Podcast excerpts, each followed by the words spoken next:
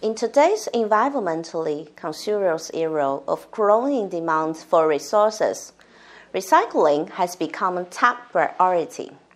The recycling industry faces tough competition involving logistics, producers, and recyclers, driven by the large amount of discarded products and the profit from the disposal. While other studies focus on how we manage waste online. Our research highlights a crucial but often overlooked factor the impact of building trust online and how it affects the best strategy for recycling platforms. In the digital world, consumers have many choices in products and the platforms they choose for recycling.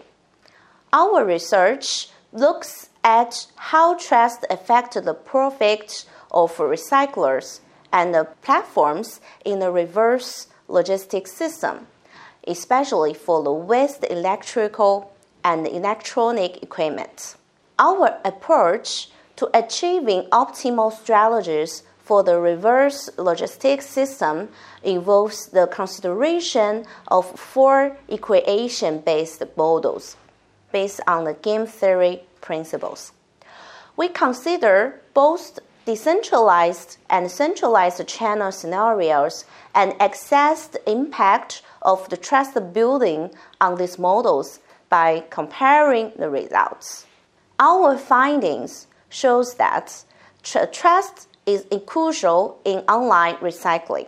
When it's affordable to build trust, it significantly boosts the earning of online recycling platforms, especially in a centralized model. Additionally, we look into contracts, comparing revenue sharing and cost sharing, while revenue sharing seems more practical. It doesn't always work perfectly in practice. This discovery highlights the need to improve decision making and contracts for better results.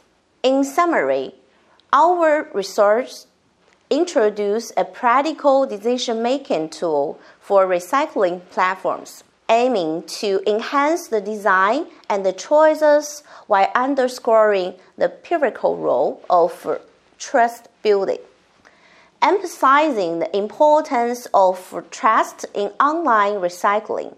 We navigate the challenges of environmental conservation and resources sustainability, acknowledging trust as the key factor for a greener and more prosperous future.